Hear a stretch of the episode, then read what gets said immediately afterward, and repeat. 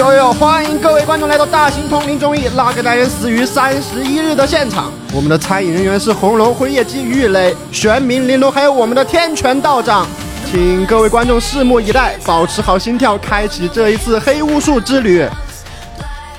隐隐隐秘，隐隐隐隐秘，隐秘酒馆，隐隐秘，隐秘酒馆，隐隐秘。隐秘酒 Hello，大家好，欢迎收听密酒馆，我是 Joker。我是大家的导演小九九。我们当时不是质疑嘛？因为其其实这个时候玩家会质疑我们的 DM，说你你因为你太不靠谱了，对，一看就不像个正经。对你他妈这个通灵法器是真的还是假的？那当时他真的就特别诚实，他说我的确没有，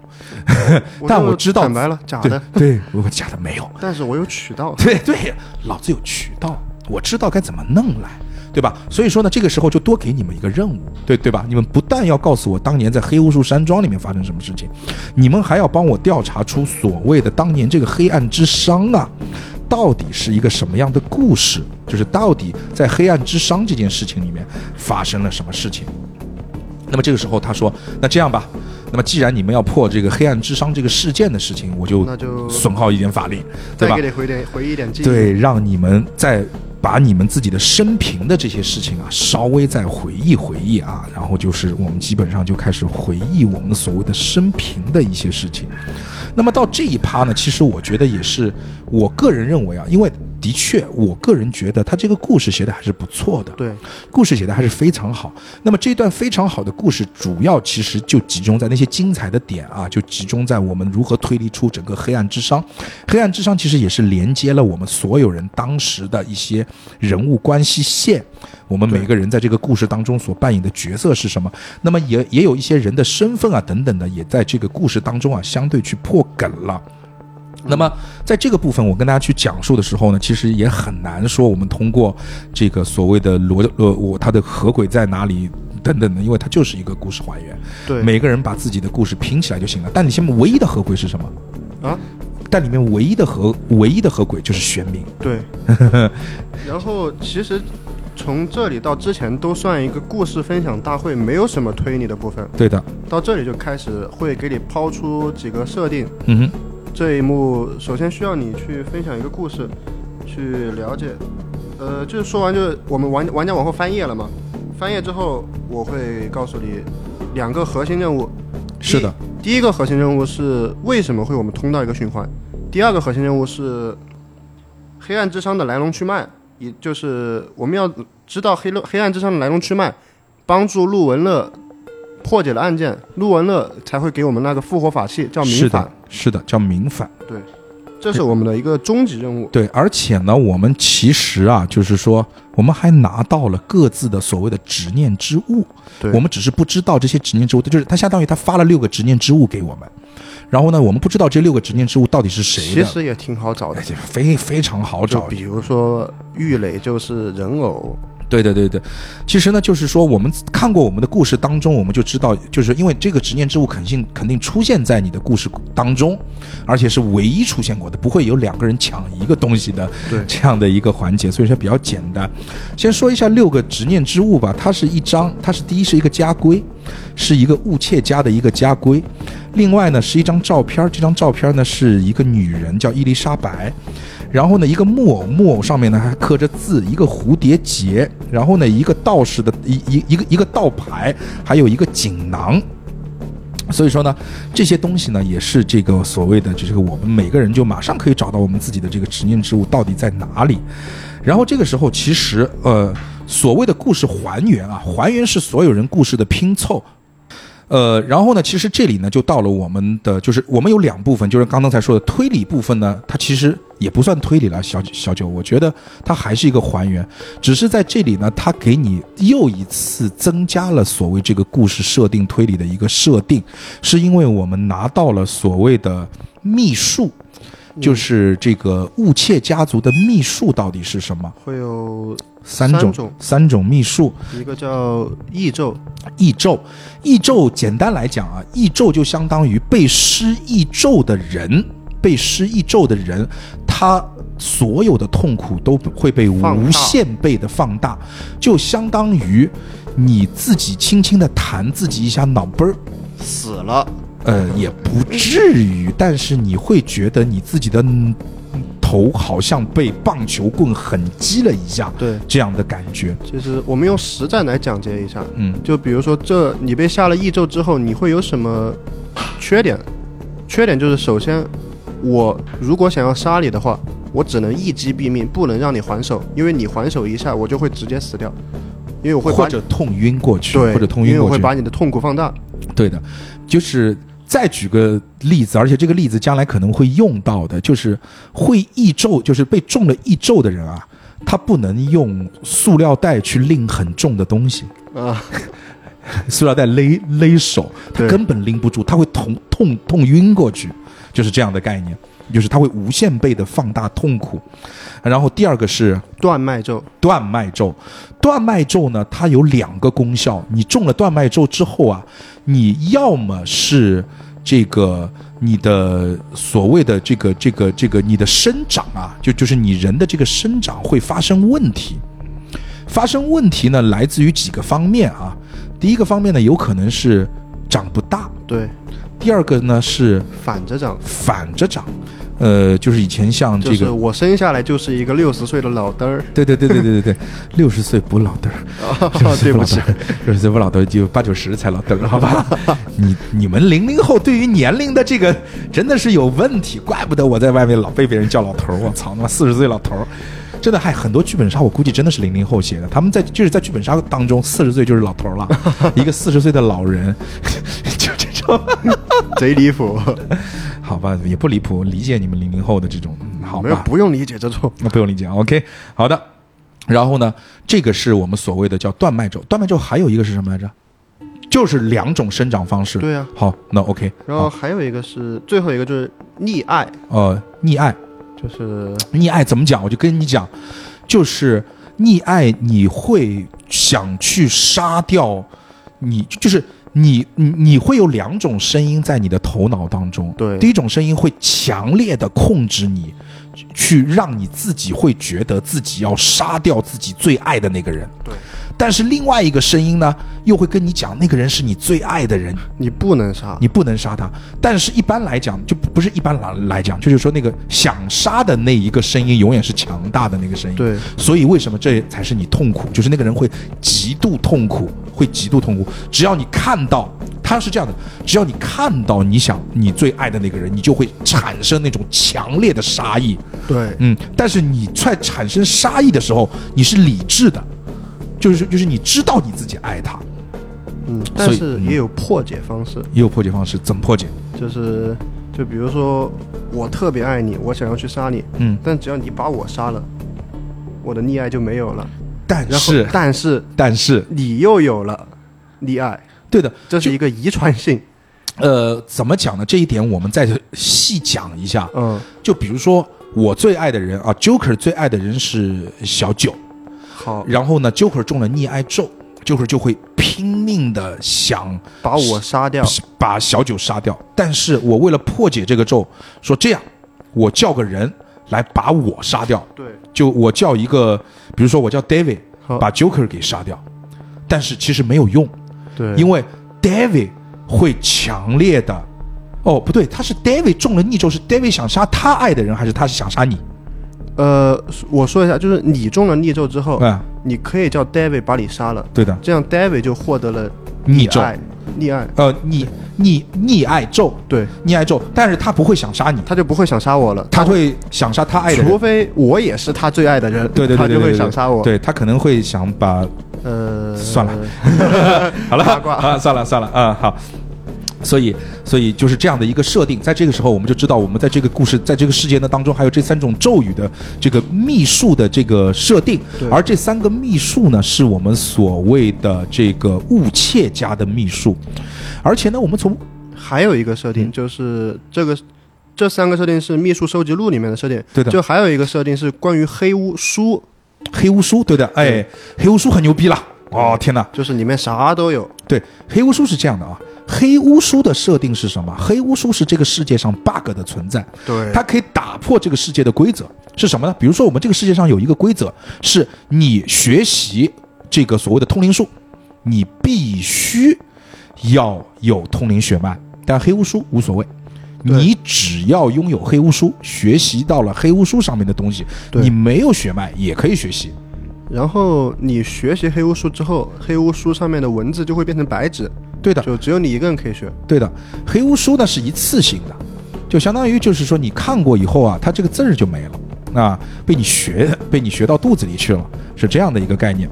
那么这是第二个设定，然后还有第三个设定就很有意思，就是家规，哦。雾切家的家规，就巫就巫切家的家规就有一条就很奇怪，就是你不能够杀人。对，雾切家有一条非常重要的家规，是雾切家的人不可以杀人。这个要先埋一下吗？还是说直接说出来？先放一下，好，先放一下。就让大家只要知道不可以杀人就 OK 了。嗯嗯，黑暗之上的事件来龙去脉就来龙去脉吧，我觉得简单说一下吧。就简单说说名字太多了，就我们玩家不看玩家本就可能难搞。就是之前有一个人参军，然后把自己的妻子托付给了雾切家族的一个对参军的那个人叫泰戈尔琼斯啊，泰戈尔琼斯。哎，这里面很有意思啊。我觉得这个本如果我们还原了这个故事之后啊，我们会发现一个很有意思的地方，政治极其正确，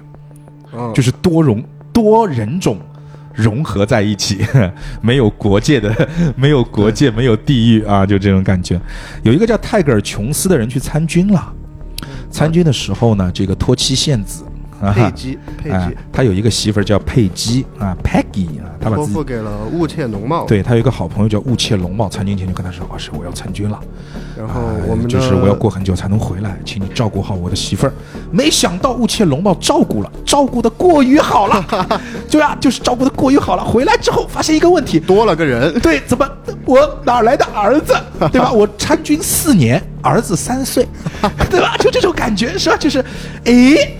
诶，就是我数学不太好。就是 Peggy 先问这个这个琼斯啊，问泰戈尔琼斯说啊，这是你参军走的那一年我就怀上的，你参军了四年，来三岁的孩子叫爸爸。泰戈尔在想，三岁的孩子我参军四年，好像哪儿不对，好像哪儿不对，就一下子没琢磨过来，后来发现不对呀、我操！而且这个孩子啊，就是你要泰戈尔琼斯看上去就是是个西方人吧，Peggy 这个名字听上去也是个西方人嘛，对。孩子是一张东方人的脸。中国人。东方人的脸，不是不一定中国人，就是东方人的脸，嗯说完名字就一定是中国人了。对就是哎，这个东方人的脸，我们两个西方人怎么能够长出一张东方人的脸呢？难道是负负得正吗？他就怀疑了，就是一那一看这张脸长得有点像雾切龙茂，对，然后生的孩子叫王早，王早生下了一个孩子叫王早，呃，嗯一个西方人和一个日本人生下了一个孩子，起了一个中国人的名字叫王早，嗯，然后然后这个 Peggy 就想，就这事儿也不也不太行，是吧？那就其其实是这样，就是说，哎，你的理解，就是因为我们当时啊，就就是一直说的是，就是雾切龙茂是一个怎么讲，就是雾切龙茂是唯一的唯一的坏人方，就是是他强奸了 Peggy，嗯，在故事当中，哎，我们的 DM 给我们的分析是强奸了 Peggy，但是我个人认为，从后面的那些做法来讲的话，这两个人应该就是没有那么强行。我没怎么关注这种八卦呀。啊，就是你没有，哎，我觉得就是分析一下故事很有意思，因为你那就是大家就听众你们去分析一下，就是 Peggy 啊，她生下了雾切龙猫的孩子，就就就是 Peggy 在她的老公啊泰戈尔琼斯去参军之后啊，由于某种未知的原因，肯定跟雾切龙猫睡了，对，而且还生了个孩子。睡了之后还生了个孩子。那么从这一点上，首先来讲，我觉得 Peggy 是半推半就的，这是第一。第二一点啊，就是说 Peggy 后来把自己的孩子托付给了自己的妹妹这个裴婉玉，很有意思。这个女人叫 Peggy，然后她有一个妹妹叫裴婉玉，呃，所以这个女人我们当时就以为她应该叫裴佩姬，所以她不是一个英文名字叫 Peggy，她是叫佩姬。裴佩姬，然后呢，后来相当于他把他的这个王早就托付给了他的妹妹裴婉玉收养，他还是跟着所谓的泰戈尔琼斯。然后呢，而且啊，他跟泰戈尔琼斯在之前其实是生下过一对儿女，对吧？儿子呢叫呃生下过一个儿子，应该是这个儿子呢就是这个，哎，这个这个儿子叫什么来着？嗯，安德烈。然后呢，这个龙茂呢，就是我们所谓的，就是跟我们这个泰戈尔琼斯的媳妇儿佩姬呢，就是有过一腿的那个龙龙茂啊，误切，龙雾切龙茂，后来呢就成为了雾切家的家主。对，那么这个问题上就发生了，就是说所谓的这个泰戈尔啊，从回来之后啊，泰戈尔琼斯回来之后啊，他其实是发现了这个佩姬啊，跟所谓的这个雾切龙茂有过一腿，但是啊，他万万没想到的是，他其实不知道。这个我们的雾切龙茂和我们的佩姬还他妈生过一孩子，你知道吧？对，其实就是我之前他不知道有个对对对，我之前编的那个故事不太对，他 他不知道，他不知道有个孩子，他不知道有个孩子，所以说呢，其实我不知道是因为当时佩姬的语言问题，就是他其实把所有的过错都怪给了雾切龙龙猫还是什么，我估计是的，就就是老公不是我的错，对他强奸我了，对对，强奸我的。所以说，从泰戈尔这方面，他是单方面的认为是雾切龙茂一个人的错，所以他当时就去找了雾切龙茂去评理，就是这个评理是打引号啊，就评理是就就是很激烈的去找他袭击，袭击，对的。但是问题来了，就是说这个泰戈尔琼斯他的人设是什么？泰戈尔琼斯是一个有钱人，而且还参了军的，对，还参过军的一个有钱人，他的人设是，他就是黑巫术山庄是他买下来的。就是黑巫术山庄是他建的，他相当于买下来了一个村子，然后在这个村子里面建了一个黑巫术山庄，是这样的一个概念。他很有钱，但是很有钱，他也敌不过别人是通灵世家，别人他妈有武力啊，别人他妈的有有玄学啊，但是我有钱可以让别人去帮我做事，就是就是他知道，就是能打败魔法的，对吧？只有这个魔法 只有魔法。但是呢，他就是找到了，就是他找到了一个某一个魔魔法，光明教廷，光明教廷，他就就是找到了光明教廷啊，他就让光明教廷去袭击乌切家。对，然后呢，因为之之前其实他就所谓的始始作俑者，就是当年的那个所谓佩奇他媳妇儿和雾切龙出轨那个那那个出轨事件，而且呢，他当时其实所谓的要去找雾切家麻烦，每次都。失败而归，就就是兴冲冲的去，灰溜溜的回，其实就搞不过别人嘛，就是搞不过搞不过别人，他就找了光明教廷过去搞那个乌切家，当时成功了。然后呢，并且呢，这个就是这个所谓的光明教廷袭击了雾切家，并且抢夺到了他们家的这个传家宝黑巫书。黑巫书原先的原始主人其实是雾切家，对，那么他抢到了黑巫书之后呢，这雾切家就怒了。对吧？冤冤相报何时了？但是我现在就是要冤冤相报，那对不对？就？算是杀错也不放过，嗯我要开始杀了。对的，因为当时啊，这个光明教廷其实应该隐藏的还很好的，就是雾切家不知道是谁搞了他们光明教廷为什么隐藏好？因为它是 underground，，underground 对地下势力，对对，嗯，underground 的力量啊，所以 所以这个雾雾雾切家就就发就发动了所谓的叫无差别袭击。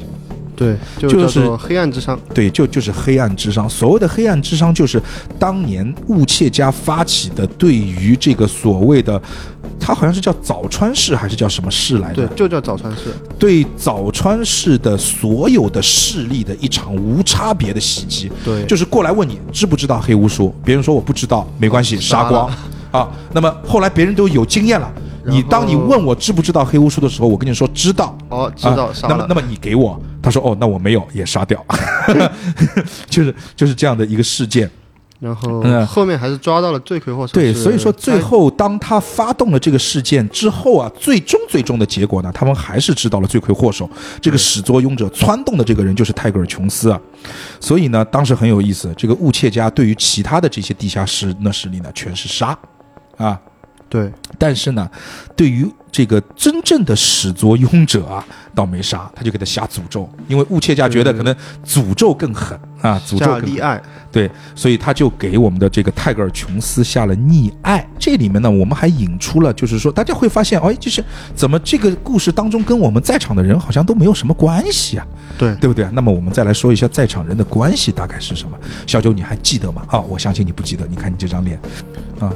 那么我们会发现啊，就是说我们好像哎，场上的几名角色在刚才那个故事的，就是黑暗之上的故事主线当中啊，好像没有出现。那么其实呢，这个时候我们就要来说说我们场上几个角色在这个整的大故事当中啊，到底扮演的是什么角色？刚才我也说了，泰戈尔·琼斯其实他跟我们的佩姬啊，还有其实之前生下过一个孩子，这个孩子呢就是安德烈·琼斯。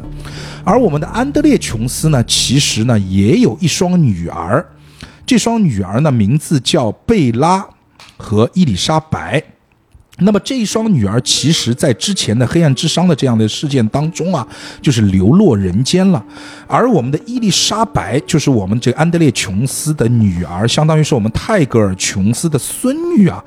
这个流落人间之后呢，被一个人。捡了过去，被一个村子，就是相当于被黑巫术山山庄下面的一个村子，有一个人捡了过去，啊，被一个专门捡小孩的一个寡妇叫江叔，这个江叔的兴趣爱爱好就是收养孩子。人还怪好的，对对对，人还怪好的。他当时呢就收养了我们的这个伊丽莎白，然后收养我们伊丽莎白之后呢，还给我们伊丽莎白起了个新名字，叫熊美琪。哎，金发碧眼的熊美琪。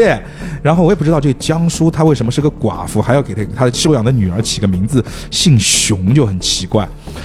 然后呢，这个时候呢，这个我们他还有另外一个这个女儿叫贝拉，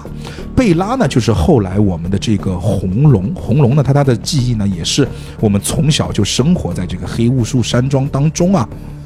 然后这个时候，这个我们的江苏这个寡妇啊，我们说了，她不止这个，她不止这个所谓的呃收养了伊丽莎白。啊，她还收养了这个，呃，我们的江莲，有一个女孩叫江莲，江莲就是我玲珑了，就那就是我玲珑。我从小其实是也是被这个江叔所收养的。那么江叔呢，还收养了一个人是谁呢？是一个叫五月的一个姑娘，是一个五月的姑娘。但这个地方呢，就有一个所谓的叫叙述性轨迹来了。我们在里面有一个非常重要的人物呢，就是我们的玄冥。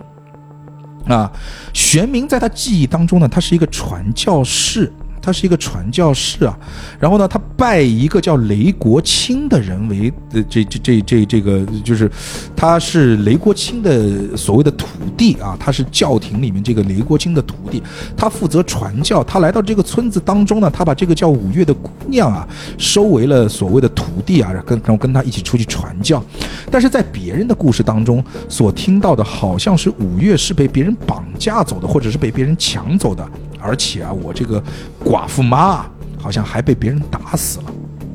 那么，所以这样一对啊，我们就会发现，在这个故事当中，唯一一个我们所谓的合轨哈，就是这个叙述性轨迹，其实就是来自于我们的玄冥。对，我们的玄冥根本就不是什么好人，他是把五月抢走了之后，然后就是相当于把他卖到了所谓的就是间接性给。对对对对对，五月最最后的死，其实是我们的玄冥把他害死的，而且五月死的是很惨，而且在我们的故事回忆当中，发现五月好像是被很多人强暴致致死的，这样的一个这个呃关系。那么在这个时候呢，我们再来说到雾切家啊，雾切家，我们说我们的雾切龙茂，我们的雾切龙茂，他到最后我们会发现他生下了一个儿子叫雾切陈泽，而我们的辉夜姬，其实他的名字叫雾切真绪，真他正是我们雾切陈泽的女儿，而我们的雾切陈泽还有另外一个儿子叫雾切英，啊，就很有意思。而且呢，很有意思的是什么呢？我们不是说这个，我们不是有一个孩子是王早吗？对，对吧？然后呢，从我们这个天权道长的这个视角当中啊，我们会发现天权道长呢有一个兄弟叫曲泽银，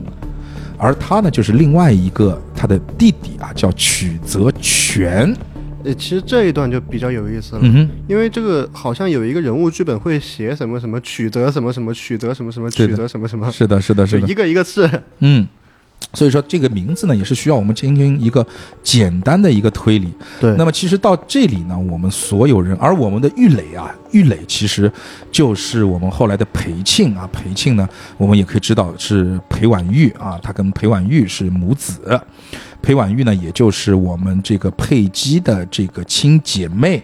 嗯，对，那么也他其实也就是这个我们雾切龙茂的私生子啊，因为他认为的妈妈其实不是他的妈妈，嗯，对他认为的妈妈不是他的妈妈，其实是他的养母。其实这是第一重故事。对，有点绕，对，就听得我还要思考一下，就那么为为什么？那么我来跟大家捋一捋思路啊，可能各位听众有点绕。关于裴庆的这个身份，大家还记得就是雾切龙茂和这个泰戈尔琼斯生过一个孩子，对不对？生过一个孩子，那么这个孩子其实到后来是交给了裴婉玉收养，对，所以说裴婉玉的小孩儿就肯定是我们雾切龙茂和佩姬的那个私生子。对，那么裴婉玉的小孩儿就是那个裴庆，也就是后名后来化名为玉磊的这个人。对，因为从之前那个本我们也知道了，玉磊的真实身份就是裴庆人偶师。嗯，其实玉磊这里的身份就没必要说这么明，因为基本上百分之九十九的玩家到这一幕，玉垒百分之九十九的玉垒，我是不知道我是谁的。是的，是的，是的，是的。嗯，就我们这交代的这么清楚，也是一个天眼的一个告诉你们嘛。对对对。那大概反正大致上这一趴的还原，就是我们还原出两个事情，第一个是黑暗之殇黑暗之，殇，第二个是我们自己大概的人物关系是一个什么对样的一个一个一个一个关系啊？呃，然后我说一下，我在这有个小改动，嗯就是那时候一个道长嘛，就是那个黑袍通灵的侦探，嗯，他会拿一个民反过来，会让你们去验证。对的，你们验证的时候是怎么验证的？就是说名字，说自说说说自己的执念之物。呃，其实我们的原剧本是会让你去一起全部都说出来，对的，我会告诉你对还是错。嗯，但是其实我觉得这样就一定所有人都是错的，对，因为对，因为其实我跟你讲，就包括我们之前说的那些人物关系，，因为会有都是一两个伪解的存在它。都是伪解的。对的，嗯就首先玉磊他不知道自己是谁，其次是我们的玄冥和天权这两点也是特别难推的。对然后。我就在想，能能其实还有我我我，因为我的身份是有问题的。哦，对对对，对对对这个问题，对，就所以我觉得就这么绕的东西，我能不能去降低点难度，就不就不不你们一起就什么名字一坨全部说出来，我告诉你对还是错，我也不告诉谁是错，嗯，我就想你们能不能就一个一个的说，就你是降低点难度，让谁知道谁对了，让谁知道谁对对对。错了。哎，其实这个也很好，因为其实我说实话啊，就是到这一趴，就是当他说要验证名字和名字和执念之物的时候，然后我当时就第一反应就肯定我们我我们的剧本里面看到的自己，肯定在身份上是有偏差的。对，我会给你给三个机会，嗯，因为那个就是天权，他刚好有曲折、曲折、曲折什么，有有三个名字，我让他一个一个去试。嗯嗯，我起码会告诉你你是谁，然后包括死因和执念之物，其实是一个比较简单的，嗯嗯。唯一难点的执念之物就是玄冥的执念之物，是的，嗯。对，是他在试到第二次的时候，我会给他一个扶车，就是说，嗯、既然这上面的执念之物都错了，不妨在房间里面找一找，嗯就我会放一个摄影机在那里，包括给他看一下录像带，就一个简单的扶车。然后还有一个就是，嗯，你们所有人去说名字的时候，一起说，我每个人都是红灯，嗯因为有一个 bug 是玉磊，没有人会推出玉磊是谁。但是我们一个一个去验的时候，玉磊他说什么，我就是他说什么，我都会给他给说你说的对，你说的对。这是一个一个小改动。是的，嗯，就为什么他说的对，后面再说，对，对的对的。后面再说。好的，那么其实呢，就这一趴过了之后呢，其实就是说我们又要找到了另外一个事情，就是因为我们里里里里面出现了一个非常重要的一个人物，就是说我们会看到有一些线索，线索里面是一些警方的悬赏令或者黑巫术山庄当年的一个事件的一个概述的一个报道。那么在这里面呢，我们发现了，就是说，在这个黑巫术山庄里面，我们还多死掉了一个人，就是之前王藻，王藻其实是之前有一任黑巫术山庄的主人，他自杀在了黑巫术山山庄里面。对，那么问题就来了，所以这个时候啊，我们所谓的通灵循环，是不是有人会通到王藻呢？对，嗯，那么这个时候我们就可以盘出啊，就是最后我们可以盘出玉磊所通到的那个人，其实是王早，其实也不是盘，就是一个猜测。之前就是猜测。玉垒他通的是，呃，通的是辉夜夜姬，因为我如何判断玉垒通的那个人是辉夜姬？因为他会做那个雾切家的这个秘术的起手式，但是王早他也是雾切家的，私生子，因为他是他应该也会做那个手势。对他会做那个手势，所以说呢，就是说我们会判断，呃，这个玉垒他通道的那个人其实是王早。哦，这样就不是一个循环了。对，这样的话就打破了这个循环，我们把辉夜姬给推到了扛推位上，对辉夜姬就成为了那个最后活下来的人。对，所以这个时候，现在的顺序是辉夜姬推通到红龙，红龙通到玲珑，玲珑通到天权，天权通到玄冥，玄冥通到玉垒，玉垒通到王早。对的，所以说这个时候。我们说了嘛，辉夜姬就变成我们的扛推位，在这一轮的时候，辉夜姬就成为了我们八嘎侦探眼中的那个凶手凶手，哦，两亿块，两对两亿元啊！辉夜姬，你就是我的两亿元。OK，所以说我们的八嘎侦探这个时候冲着他这个两亿元啊，然后就怎么讲呢？就是说，哎呀，不错不错啊！我知道我们的辉夜姬小姐没有被通灵到，那她一定就是凶手啦。然后呢，他就说啊，这个在我看来，就是他自己对这个案件是有自己的判断的，说在我看来，这起案件应该是这样的啊，玉垒前辈因为挚友王早死了，非常悲伤，就把自己炸死了。随后你们其他人发现了他私生子的事情，辉夜姬为了误切家族的荣耀，为了隐瞒这一切，就把你们所有人都杀光了。最后误切家族不能杀人，碍于家规，雾夜姬就饮弹自尽了。兄弟们，我的两亿元就这样到手了，牛逼，对吧其？实更牛逼的是，我们只用推手法，什么动机侦探来帮你补充。对，就是哎，就是他是这样的，就是你们出现一个结果，我根据那结果我编一个故事我，会给你编一个。对的，对对，还蛮有意思的。然后呢，这个呃，这个时候呢，我们的这个所谓的八嘎侦探又非常非常兴奋的又冲了出去啊，跟警察叔叔打电话了。那么在跟警察叔叔打电话的时候呢，我们好像又多回忆出了一些东西，对，就很奇怪。就啊、我们的侦探每出去一次，我们都要往后翻一页，对的，对的，对的，因为他剧本上面会明确的写说，当 DM 出去打电话之后，往后面翻。嗯，啊，其实我们的八嘎侦探在出去寻找他那两亿的时候，因为出去又又给警察叔叔打的电话了，这个时候相当于我们又开始往后回忆了。那么这段回忆呢，有个非常重要的点是什么呢？第一呢，我们其实从背景线索里面我拿到了，就是安德烈也死了。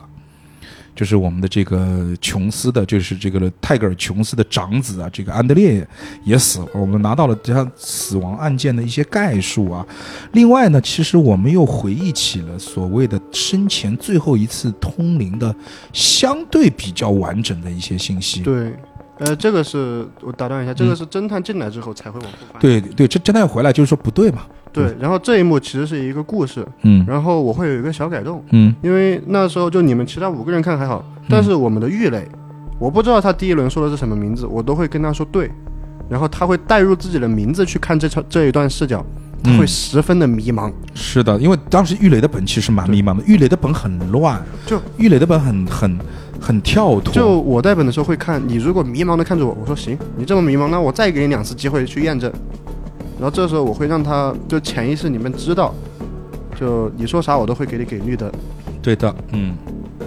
所以说呢，就是说，其实我们在这里知道了几个点，就是玉磊其实一直以来为什么说玉磊这个本很难，是因为哦，玉磊这个本从描写上来讲没有我们那么的思路清晰，对它，很跳脱，很乱。很乱，就是说有的时候不知道他自己在看一些什么东，看一些什么东西。然后另外一个主要重要的重点就是这一轮，我觉得是这个本里面又一个比较有意思的合轨啊，就是说第一个合轨是来自于我说了就呃不是，就第一个合轨是来自于呃玄冥那个合轨我已经破了，哦还有一个没有破的合轨就是之前我说那一页的乱码，哦，嗯对对对对对，我说大家会忘记吧，对吧？就是肯定你看完以后，你当时觉得，诶，很这个到底是什么意思？但是你盘着盘着就把那那一幕给忘了。那一个乱码到最终揭晓答案的时候很有意思，还有一个就是这一幕，其实这一幕就相当于我把前面那一幕补全了。前面那一幕是我们每个人不是一个循环通循环通灵嘛，每个人通灵通道的那一个场景，在这一幕我们就知道了，这一次通灵就是那一次通灵，其实是我们节目拍摄现场的一个通灵。对，那么它补全了一个我们是怎么上台的，我们下台了以后看到了一些什么东西。嗯，然后还有一个补充就是，每次通灵时间好像是为一个小时。对，它加了一些设定，它就是在这里又给你加了一个设定，就是第一，呃，我们每一次上台在拍摄的通灵时间是一个小时，对，然后第二是你在通灵的时候，其余的没有在通灵的人都会在场下看着你对，然啊。后还有就是通灵是连着通的，不会中断。对的，就是那一个小时你一定是在通灵，你当中不可能去做其他的事情。对对对，对的，然后呢，所以说，这个呃，我们就要去盘一个非常重要的事情，就是当时我们上节目的时间到底是什么时候？当然，在我们所有人没有对信息之前，你会以为我们是连着。连续的，你上我上再上，就是六个人一起上。后来发现并不是，而且到最后我们有会有会有一个非常重要的点是，我们要盘出到底我们分了几天去通灵，因为我们会发现我们并不在同一天，因为有。因为很明显，就是有人的时间是同一时间，有两个人是凌晨三点，有两个人是凌晨两两点，所以他们不可能是在同一天。所以这个时候呢，这个我们根据每个人所分享的一些线索啊，我们可以盘出，就是从那个逻辑点，我们可以盘出啊，就是说，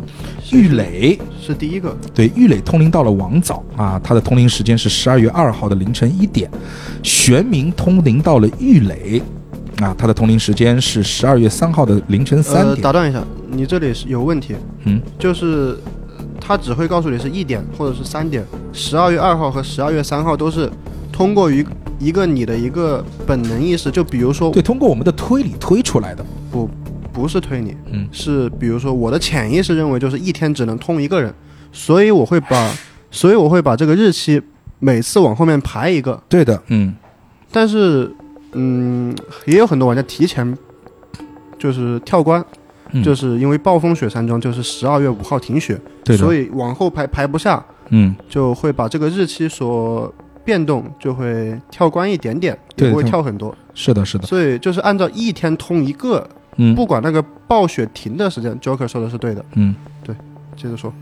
好吧，反正就是说，我们从这里呃我们所获知的一个伪解答吧，对，就是伪解答伪解答，对吧？我们继续说啊，玄冥通道的是玉磊，十二月三号的凌晨三点；天泉通道的是玄冥，十二月四号的凌晨两点；玲珑通道的是天泉，十二月五号的凌晨一点；红龙推到了玲珑，十二月六号的凌晨两点；辉夜通到了红龙，十二月七号的凌晨零点。那么这个时候还有一个问题，就是。玲珑在十二月五号的时候已经看到了辉夜姬的尸体，因为嗯玲珑在玲珑的对本里面，其实他是在出就是通完灵之后啊，他是在离开演播大厅的时候，其实是看到了辉夜姬的尸体，所以说问题来了，辉夜姬怎么还可能，在十二月七号个通。再通灵呢？然后再补充一点，玲珑是阴阳眼，就其他人都是通前一个，嗯岳磊通王早，岳磊就是王早先死，就这么依次类推。嗯，然后玲珑通的是天权，它是随机通的。对的。所以说呢，这个问题就很有意思了。然后呢，我们其实，在接下去继续往下盘的时候，我们就会看到了他给你了一些所谓的设定。它的设定是什么呢？第一就是每个人每个人的面部特征和外部特征到底是什么样子的，还有每个人互相确认的方式是什么样子的。对，就是说，比如说啊，这个谁穿的是斗篷，谁穿的是面具，谁戴的是什么？还有比如说，天权手握浮尘的时候，马尾毛会飘动；红龙手握这个水晶球的时候，球会发光，不拉不拉的，它会给到你一些所谓的认证条件。那么通过这些认证条件，其实我们在我们之前的我说的那次不太对的伪解答里面，我们感觉到了，就是说我们看到的那些人，我们看到的那些场景到底是什么样子的，这样才让我们推出了所谓的这个十二月二号到十二月七号的这个惯性思维会让你推出的这样的一个结果。但是在这个时候呢，有矛盾点。有矛盾点，而且呢，我们的通灵师又来了。我们的通灵师呢，这个所谓的这个时候给你引出了一个最终的，其实这个时候就来到了终章了，几乎就来到了终章。是就是最后三个玲珑、红龙、辉夜姬这有个矛盾点，就是，呃，玲珑在十二月五号已经看到了辉夜姬的尸体，那么辉夜姬怎么会在十二月七号通灵？然后还有就是，玲珑目睹了辉夜，就是辉夜姬通灵到了红龙，玲珑又目睹了辉夜姬的尸体，嗯，然后还有就是红龙又通灵到了玲珑，这三个视角一定是矛盾的。是的，是的，是的，是的。那么这个时候，其实很有意思的是什么呢？就那就是说，我们其实多回忆起了一段东西啊，这段东西还很重要。其实从这段东西里面，就是每个人把这段回忆都拼凑起来，我们会发现一个非常重要的事情，就是我们当中有个人已经不对了，我们当中有个普通人。对的，然后呢？因为这边有一段对话是原先的这个原导演啊，原导演混入了我们当中，成为了我们当中的某一个人。因为当中有一个人好像没有来，对，然后呢，这个而我们原导演的助理小朱就变成了我们所看到的那个导演。所以说，混在我们当中的普通人到底是谁呢？这个呢，其实我们也是从一些细节啊，可以盘出一个这个非常有意思的点，因为我们会发现。就是所有人的这个故事当中，你去分析，就是它里面其实隐藏了很多所谓的叙述性轨迹啊。这个我们也就是没有办法跟大家一一去阐述了。我们到最后会发现，其实隐藏在我们当中的普通人是我们的玄冥。其实你说明显呢，也挺明显。其实从一开始的所谓的欢乐部分，我们就觉得玄冥这个人怪怪的。一个所谓的来自于翡冷翠教廷的一个人，然后说话都是俺俺俺，然后反正他是他，其实其实玄冥是个搞笑角色啊。其实我们回头再在想，因为当时拿玄冥的是我跟你说，我们那个从来没有玩过剧本杀的做生意的那个朋友，他其他其实自己能够感觉得到自己应该是个普通人。对，因为 DM 就前面去 call 他了，因为在那个过渡里面，他会说普通人只会在那喊痛痛痛痛痛。对的，然后而且啊，他那个本跟我们所有的人的本都不一样。我们说的那一幕乱码，对，我他们是甲骨文，他是一夜的痛。对，他是一整夜全是痛，所以说他是那个醒过来之后会拼命叫痛的人。对所以说在那在这一幕啊，其实我们可以推出他是个普通人，他是个普通就说明一点问题，他说的所有的通灵的片段都是假的，都是编的，他是根据之前发生的情况才能够去得出他要通谁，他会看到什么。那么这个时候呢，这个我们这儿又出事儿了。又出事儿了。通灵师说啊，我们当中有个影。当通灵师想要复活我们的时候，他发现他自己没有办法复活我们，是因为我们这边有第七个灵魂。对，因为在两年前，凶手中了一个灵魂在这里。对的，影的设定是什么呢？影的设定就相当于，哎，我不知道该怎么解释。你有比较好的一个解释吗？这个设定？嗯，哦，我们这么讲吧，简单来讲就是说，因为它的影的设定写的非常的繁杂，但其实简单来讲就是我们这边多了一个灵魂，我们应该是六个灵魂，但是这儿有一个灵魂，但是这个灵魂是一个不完整的灵魂，它一直在阻止。我们所谓的回忆期，我们之前为什么老感觉说，就包括通灵师也说，好像有什么东西在阻止我施法，而一直以来阻止我施法的那个，其实就是那个残破的灵灵魂。然后呢，还有另外一个设定是什么呢？通过这个环节，我们还可以推出啊，就是说红龙啊，就通过一些外部线索，我们还可以推出红龙的这个通灵啊，它有一个小 bug，对，它的 bug 是它看到的东西会是倒叙的，是倒过来的。所以说，红龙有一段非常重要的回忆，就是之前红龙说他看到了一个人在病院里面自杀。这一段如果顺着看的话，好像看不出什么太大的问题，但是倒过来看的话，我们就会发现这个故事就可以和我们之前的故事可以连得上了。它其实讲的就是安德烈是怎么死的。那么，其实安德烈的死法其实就是安德烈其实是中了。安德烈为什么自己？因为我们之前说安德烈在这个病房里面已经待了好几年了。那么安德烈为什么会把自己放在病房里？就是因为安德烈他中了所谓的溺爱咒，所以说他要把自己关在病房里面，而防止自己去杀死自己那些想呃这个这个所爱的人。而有一天，我们的务切陈泽去找到了安德烈，雾切陈泽就是雾切家的长子。对，去找到了安德烈，然后给安德烈看了他最爱的那个人的照片。安德烈为了不让自己产生这种杀意而自杀了。对。然后我们剧本还有一个强设定，嗯哼，就你不用杠，就是强设定就是这个影子，它一定是二零零零年黑巫术山庄事件之后通灵师种下的，不存在其他人再在这里种个影子的这种情况。这是我们剧本强设定。对的，对的，对的，就是说我们之前说了，就就是一个这个残魂是要由某一个通灵师种到这个地方，就相当于硬搬到这个地方的一个灵魂。那么其实啊，就是以上的部分，我相信各位玩家听到这个地方，如果你没有打过这个本呢，其实是已经有点绕了。其实我也说实话，就是说黑巫术这个本在最后的一个环节还是很难的，就是对它最难的这个环节，就是其实就是最后的这个环节，呃，这个反转环节，它把之前，因为因为我为什么说它的节奏让我感觉，就是我会累，就是因为，呃。其实所有的本都会把所谓的重头戏放到了最后的环节，而且最后的环节的重头戏一般来讲就是重盘的，重盘。对，而重盘的话，它必须要加一些设定，然后让整个的结果反转。而在最后一个环节，它加入了所谓的第七个灵魂，加入了所谓的一些倒叙，加入了包括我的自己的故事，就是我的故事是一个双胞胎的故就事。再把还有两个设定也一起说了吧。啊，好的，就第一个设定，还有一个设定是传承之血，对，传承之血，相当于有雾切家族的血脉的人，只要因为他是这样的，就是说他的概念是。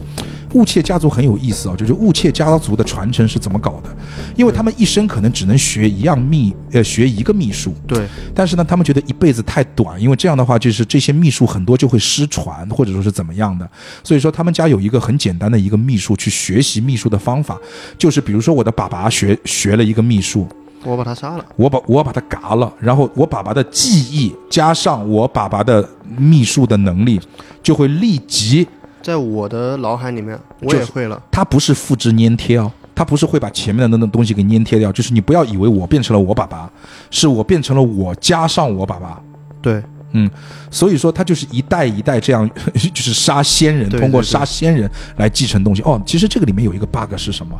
就是说他后面那几个人就已经会，就脑子都已经炸了，你知道吧？他可能有几十代、几百代的人，但这个其实我觉得设定是有 bug 的，就是，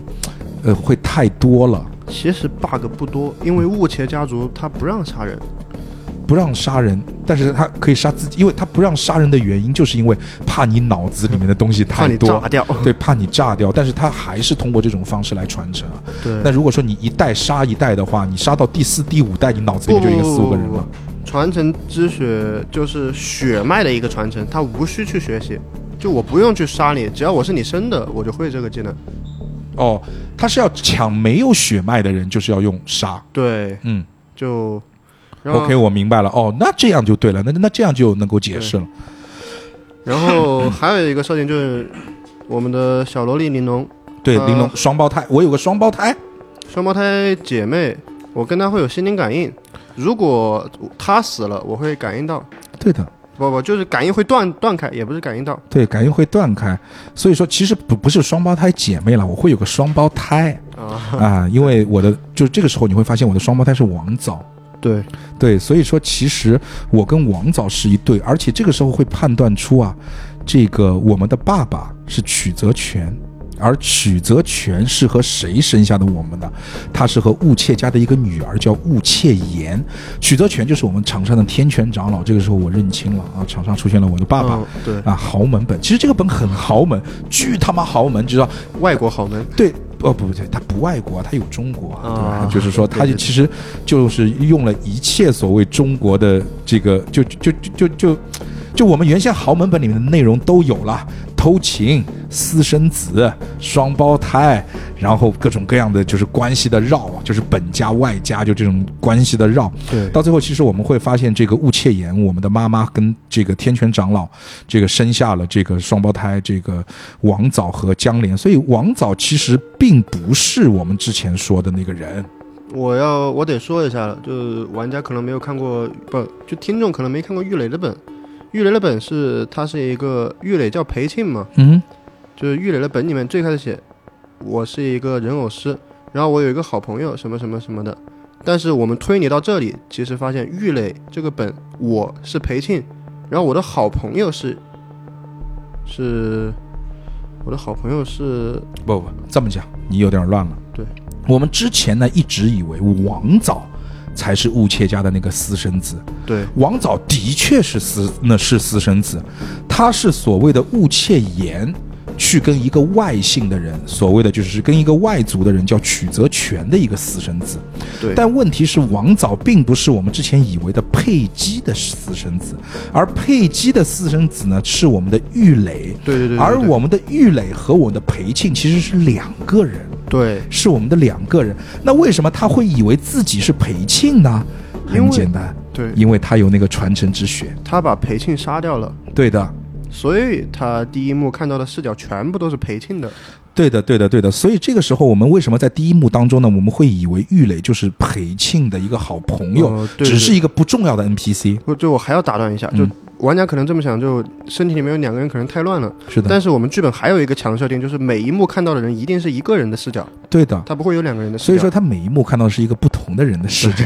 所以，其实，在这里啊，我们真的，我和小九，我我们其实当中已经有很多次剪辑的力量了，你们不知道能不能听出来。就是我们两个一直在就是说一段闭掉一段麦，然后商量这段该怎么讲。我们真的可能没有办法很清楚的在你们没有打过，就如果如果你确实是没有打过这个本的，我在这个环节能够把它讲得非常清楚。如果我要讲得非常清楚的话，可能今天节目的时长会巨长无比，就相当于你们又打了一遍这个本一样，因为这个环节非常非常的绕。对，因为一个六小时的本，六个多小时的本，我们花两两个小时左右去给你们讲清楚，真的很难很难。对，反正就是我在这里，我觉得我们做一个简单的总结吧。我来做一个简单的总结，就是通过第一，我们一些人物的认知的差别，其实最主要的认知差别来自于他第一传承之血。传承之血是可以继承前面那个人的记忆，而导致从玉垒这一端就不断的在误导我们啊一些信息、人物的关系。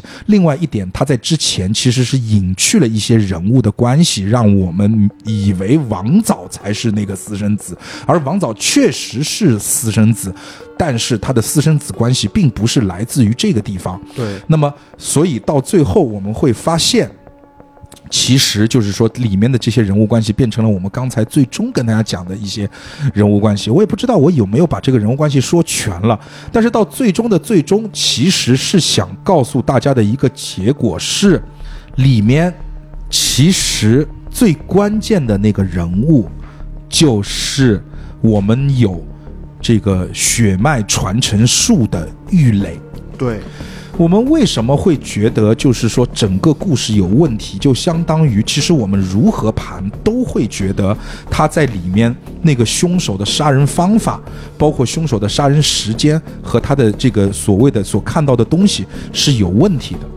而最后呢，其实我们会得知，因为十二月五号之后大雪停了，而之前给你的设定是，我们其实在十二月五号大雪停之后，我们的黑巫术山庄除了发现尸体的那个人的脚印之外，没有任何进出的脚印。对所以说所有的一切都是发生在十二月五号之前。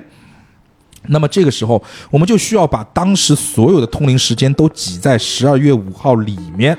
那么这个时候，最后的故事就变成了我们其中不是有一个人换了身份嘛？换了身份的人其实就是我们的玄冥。玄冥其实并不是什么通灵师，那么玄冥就起到了一个很重要的作用，就是他的那个证词其实是有问题的，在那之前。然后还有一个补充就是，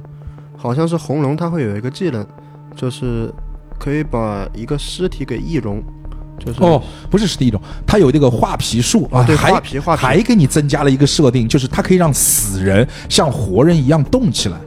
就是和丧尸一样，还是像丧尸一样，就这个时候就就你就突然会发现，他为了圆最后这样的一个反转，他设定了一个极其复杂的故事和过程。而且他还害怕你去杠，他给你又给了你一个强设定，就是。呃，画皮的那个丧尸他无法去杀人，就是丧尸杀人是不可能的。对的，对的。所以说呢，其实我们为什么要把这一趴跳过？第一是真的太过于复杂，打过本的人，我们其实会觉得，在这一趴。我们是把这一趴跳过了，就相当于我们这一趴是相当于就是 DM 直接复盘复掉了，我们还打了六个小时，你自己想想看。所以这一趴其实我觉得没有两个小时是出不来的。下不来。你两个小时打完之后，DM 可能复盘不要那么久，但是他也要十五到二十分钟的时间来给你复设定好盘。像起码扔了有七八个了吧？对的，那么我来跟你跟大家讲一下，就最后的真解答到底是一个什么样的一个故事啊？就是说，首先一点，我们当中存在着一个王藻。存在着一个王藻，王藻是通灵到了玉垒。其实玉垒这个人就很就很简单，就王藻为什么通灵到了玉垒？因为王藻把玉垒杀了。对，在第一轮的时候，王藻就把玉垒杀了。那么王藻把玉垒杀了之后，其实他就继承了玉垒和之前那个裴庆的所有的记忆，就是相当于王藻变成了王藻加玉垒加裴庆对对对对对，这样的故事。所以说这个时候，它其实发生的时间是十二月二号的早上一点。这个时候拍摄的时候，人存在的是王藻、玄冥、天权、红龙、辉夜姬、玲珑。这个得打断一下。OK，就是为什么一定是王藻杀玉垒，而不是玉垒杀王藻？嗯，因为玉垒有异有那个叫什么咒，就是放大的那个咒，异咒，对的，异咒。嗯，然后在之前会有一个人就明确的和就杀他的人搏斗过、反抗过，就勒死的那个人。对的，他是这样的，就是说，因为之前啊，红龙的死法是勒死，，对。所以说勒死他的那个人绝对不可能是中异咒的人，因为用当你用手去去勒麻绳的时候，你的手是痛的，对。只要你产生了痛觉，这个人默认是绝对无法坚持的。对，所以玉磊他一定是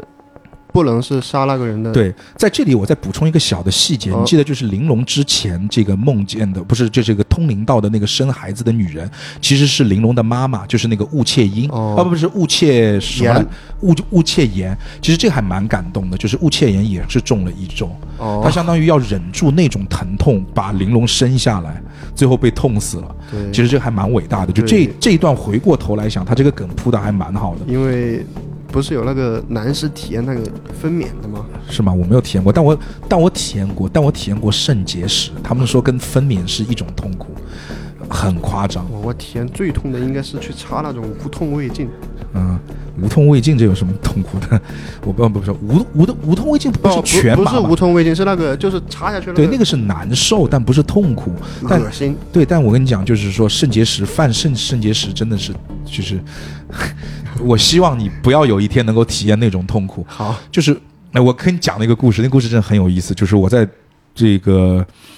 地铁上面，我在坐地铁的时候，突然感觉我后腰开始酸麻，然后经历了五秒钟的酸麻之后，就产生了一点点的痛感。当时我是拉着那个地铁的栏杆，我站在那个地方，然后突如其来，就一秒钟里面痛感升到了顶点，那个顶点。可能当时我只经历了十秒钟的痛，但是我整个人从拉住那个树的那个栏杆，变成我整个人抱住那个栏栏杆，让我自己不要往下滑。然后那十秒钟，我身上的衣服从里到外全部湿光了，如果你中了一周，那时间那估计真直接晕过去了，不不就直接挂掉了，哦就直接挂掉了，就直接会挂掉，晕都晕不了。对，直接痛死。好，好，我继续说，回来回来，OK。所以王早杀死了玉垒，当时其实就是所有的人都在，包括导演，然后天权又杀死了这个天权，其实他通灵到的那个人就是之前被王早杀死的玉垒。所以说，天权通灵的时间是十二月二号的两点，早上两点。所以站在台下的人又所有的人都在。然后红龙呢是在第二天的凌晨两点通灵到了天权，因为通天权在之前那天晚上被人干掉了，而那个时候的天权已经是假天权了。那个时候的天权就应该已经是有天权能力的王藻，对对对，对，因为天权，因为那个时候你如何判断天天权？是因为因为每个人穿的衣服是一样的，你判断天权是因为他拿着那个那个浮尘毛笔，那个浮尘的毛是可以飘的，但是那个时候我只要作为王王王早来讲，他有继承别人能力和记忆的能力，所以他也可以让这个毛飘起来飘起来。然后再之后啊，其实就是我们的呃玄冥杀死呃玄冥通到了王早，对，嗯，玄冥通到了王早，那么这个下面同样是，哎，玄冥通杀死了，通到了王早，王藻死了。吗因为不不不不，因为是十二月一号的晚，十二月一号还是二号晚上五点钟，嗯。就第一场通灵之后的五点钟出现了一场爆炸，嗯。就是可能误以为他死在里面，所以给你编了一通，哦，因为他没有哦、玄冥对。玄冥他说他通到了王早，其实没有，他只是通到了，他以为昨天晚上死的那个人是王早，对或者或者死的那个人是是玉垒，他就随便编了一个当时的故事，因为他没有办法通灵。对，那个时候站在台下的是玄冥贾天权，就是王早扮演的天权、红龙、辉夜姬、玲珑和导演。就拿这个碗怎么通？对的，对的，对的，对的。然后辉夜姬呢是在第三天，这十二月四号零点的时候通到了红龙，因为在前一天晚上红龙也被杀死了。而这个时候站在台下的红龙其实是一个被用了画皮术的红龙。那么为什么会这个这个凶手会画皮术呢？凶手还是王早，对因为王早杀死红龙之后就会学会红龙的画皮术。那么最后呢，最后一个通灵的人呢，其实就是玲珑。玲珑呢是通到了阴阳眼，天权，天权其实就是之前很早以前对死掉那个，因为他通灵是随机的。对，那么所以说这个时候他在台下看到的还是玄冥、假天权、画皮的红龙、辉夜姬、玲珑和导演，然后最终就开始了我们的大逃杀对。啊！然后这个王早再把所有的人全部嘎掉。嗯然后还有一个点必须说一下，嗯，就是之前不是盘十月三十一号死了个人嘛，对的，其实没有死，因为在后面的记忆里面是补充说辉夜姬在十一月份来的时候没有感觉到任何的灵魂的气息，对的。之前我说王早，之前说王早在这个在在这个山庄当中自杀了，对，所以其实没有死，他是假死。是，假死，对他一定是假死，他也而且还增加了个设定。对，而且还有说什么他妻子就听到王早死了之后一点神色都没变，对，就不伤心，然后还出国了，不拉不拉的，然后就这样的一个故事。然后王早是什么时候死的呢？死的呢？王早没有死，不不，玉磊哦，玉磊，玉磊是什么时候死的呢？十二月一号。十二月一号，哦，对，为十二月一号的时候，对的，玉磊最早来，对，因为那个山庄关闭了一个月，他要过来把那个，因为王早是在那里面埋炸药了，他要把那个炸药收回，他只能在那个时间来，然后他碰上了那个玉磊，他就寻思就是给他杀了之后，用他的身份进去，去加入这个综艺节目嘛。对的，对的，对的，对的对的。好的，那、那我觉得就是说，最终其实我们也是获得获得了这个故事最终的一个大的复盘。哎呀，其实我就我觉得这个故事的最终这个部分，是我录制到现在所有节目里面我讲的，可能剪辑点会最多，用到剪辑的力量最多的一个环节，因为真的很难讲。就是打的时候，我因为我跳过了，所以我也没有感受，但是在这一趴真的会感觉怎么这么难。对，好难好难，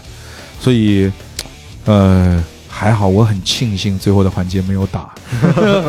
我很庆幸设定幸这个太多了。设定太他妈多了，这个真真的是很难很难。嗯这个本如果我觉得是正儿八经打的话，真的会八个小时。其实这个就贼需要 DM 去扶。对的，但是，哎呀，怎么讲呢？就是说，这个本我到现在为止，我再重新讲了一遍，我给他的评价就是不丝滑，就是最后给你加的设定太多了，对，嗯，太多但是嗯。其实 DM 也是可以用他的能力去改的，就是我一个一个设定抛给你，一个设定抛完之后，我在白板上面写两个问题，你把这两个问题回答完之后，我再去给你抛另外一个设定，好主意，对吧？好主意，好主意，啊，那也是希望小九可以给我们的玩家带来这个更好的所谓的黑巫术山庄的这样的一个体验，也是欢迎大家到这个东莞塘下来找小对来找小九，小九暂时离开了上海，来到了这个东莞的塘下，好吧？那我觉得这期节目也这样吧，这期节目我们两个都很累了，好很累了。吧？那好，那么这呃四个小时了，那 好，那这期节目就到此为止，好吧？谢谢谢谢各位，拜拜拜拜嗯。